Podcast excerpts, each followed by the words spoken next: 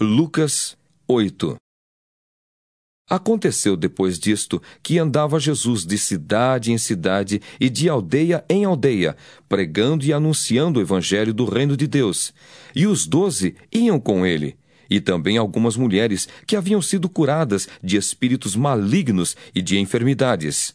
Maria, chamada Madalena, da qual saíram sete demônios, e Joana, mulher de Cusa, procurador de Herodes, Susana e muitas outras, as quais lhe prestavam assistência com os seus bens. Afluindo uma grande multidão e vindo ter com ele gente de todas as cidades, disse Jesus por parábola: Eis que o semeador saiu a semear. E ao semear, uma parte caiu à beira do caminho. Foi pisada e as aves do céu a comeram. Outra caiu sobre a pedra. E tendo crescido, secou por falta de umidade. Outra caiu no meio dos espinhos, e estes, ao crescerem com ela, sufocaram. Outra, afinal, caiu em boa terra. Cresceu e produziu assento por um. Dizendo isto, clamou: Quem tem ouvidos para ouvir, ouça. E os seus discípulos o interrogaram, dizendo: Que parábola é esta? Respondeu-lhes Jesus: A vós outros é dado conhecer os mistérios do reino de Deus aos demais fala-se por parábolas, para que, vendo, não vejam, e ouvindo, não entendam. Este é o sentido da parábola. A semente é a palavra de Deus. A que caiu à beira do caminho são os que a ouviram. Venha seguir o diabo e arrebata-lhes do coração a palavra, para não suceder que, crendo, sejam salvos. A que caiu sobre a pedra são os que, ouvindo a palavra, a recebem com alegria. Estes não têm raiz creem apenas por algum tempo e na hora da provação se desviam. A que caiu entre espinhos são os que ouviram, e no decorrer dos dias foram sufocados com os cuidados, riquezas e deleites da vida. Os seus frutos não chegam a amadurecer. A que caiu na boa terra são os que, tendo ouvido de bom e reto coração, retêm a palavra. Esses frutificam com perseverança. Ninguém, depois de acender uma candeia, a cobre com um vaso ou a põe debaixo de uma cama. Pelo contrário, coloca-a sobre um velador, a fim de que os que entram vejam a luz. Nada há oculto que não haja de manifestar-se, nem escondido que não venha a ser conhecido e revelado. Vê depois como o vis, porque ao que tiver se lhe dará, e ao que não tiver, até aquilo que julga ter lhe será tirado. Vieram ter com ele sua mãe e seus irmãos, e não podiam aproximar-se por causa da concorrência de povo, e lhe comunicaram: Tua mãe e teus irmãos estão lá fora e querem ver-te. Ele, porém, lhes respondeu: Minha mãe e meus irmãos são aqueles que ouvem a palavra de Deus e a praticam. Aconteceu que, num daqueles dias, entrou ele num barco em companhia dos seus discípulos e disse-lhes: Passemos para outra margem do lago e partiram. Enquanto navegavam, ele adormeceu, e sobreveio uma tempestade de vento no lago, correndo eles o perigo de sossobrar.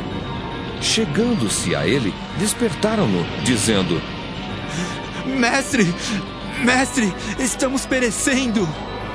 Despertando-se Jesus, repreendeu o vento e a fúria da água. Tudo cessou e veio a bonança. Então lhes disse: Onde está a vossa fé? Eles, possuídos de temor e admiração, diziam uns aos outros: Quem é este que até aos ventos e às ondas repreende e lhe obedecem? Então rumaram para a terra dos Gerazenos, fronteira da Galiléia. Logo ao desembarcar, veio da cidade ao seu encontro um homem possesso de demônios, que havia muito não se vestia, nem habitava em casa alguma, porém vivia nos sepulcros. E quando viu a Jesus, prostrou-se diante dele, exclamando e dizendo em alta voz: Que tenho eu contigo, Jesus, filho do Deus Altíssimo? Rogo-te que não me atormentes porque Jesus ordenara ao espírito imundo que saísse do homem, pois muitas vezes se apoderara dele. E embora procurassem conservá-lo preso com cadeias e grilhões, tudo despedaçava e era impelido pelo demônio para o deserto. Perguntou-lhe Jesus: Qual é o teu nome? Respondeu ele: Legião. Porque tinham entrado nele muitos demônios.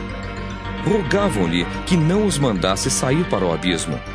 Ora, andava ali, pastando no monte, uma grande manada de porcos. Rogaram-lhe que lhes permitisse entrar naqueles porcos. E Jesus o permitiu. Tendo os demônios saído do homem, entraram nos porcos, e a manada precipitou-se despenhadeiro abaixo para dentro do lago e se afogou.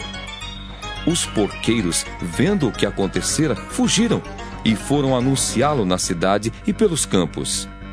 Então saiu o povo para ver o que se passara e foram ter com Jesus. De fato, acharam o homem de quem saíram os demônios, vestido em perfeito juízo, assentado aos pés de Jesus, e ficaram dominados de terror. E algumas pessoas que tinham presenciado os fatos contaram-lhes também como fora salvo o endemoninhado. Todo o povo da circunvizinhança dos Gerazenos rogou-lhe que se retirasse deles, pois estavam possuídos de grande medo.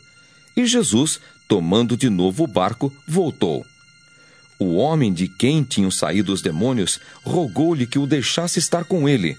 Jesus, porém, o despediu, dizendo: Volta para casa e conta aos teus tudo o que Deus fez por ti. Então foi ele anunciando por toda a cidade todas as coisas que Jesus lhe tinha feito. Ao regressar Jesus, a multidão o recebeu com alegria, porque todos o estavam esperando. Eis que veio um homem chamado Jairo, que era chefe da sinagoga, e prostrando-se aos pés de Jesus, lhe suplicou que chegasse até a sua casa, pois tinha uma filha única de uns doze anos que estava à morte. Enquanto ele ia, as multidões o apertavam. Certa mulher que havia doze anos vinha sofrendo de uma hemorragia e a quem ninguém tinha podido curar, e que gastara com os médicos todos os seus haveres veio por trás dele e lhe tocou na orla da veste, e logo se lhe estancou a hemorragia. Mas Jesus disse: Quem me tocou? Como todos negassem, Pedro, com seus companheiros, disse: Mestre, as multidões te apertam e te oprimem, e dizes: Quem me tocou? Contudo, Jesus insistiu: Alguém me tocou, porque senti que de mim saiu o poder. Vendo a mulher que não podia ocultar-se, aproximou-se trêmula e, prostrando-se diante dele, declarou, à vista de todo o povo, a causa por que lhe havia tocado e como imediatamente fora curada. Então lhe disse: Filha, a tua fé te salvou. Vai-te em paz. Falava ele ainda quando veio uma pessoa da casa do chefe da sinagoga, dizendo: Tua filha já está morta não incomodes mais o mestre.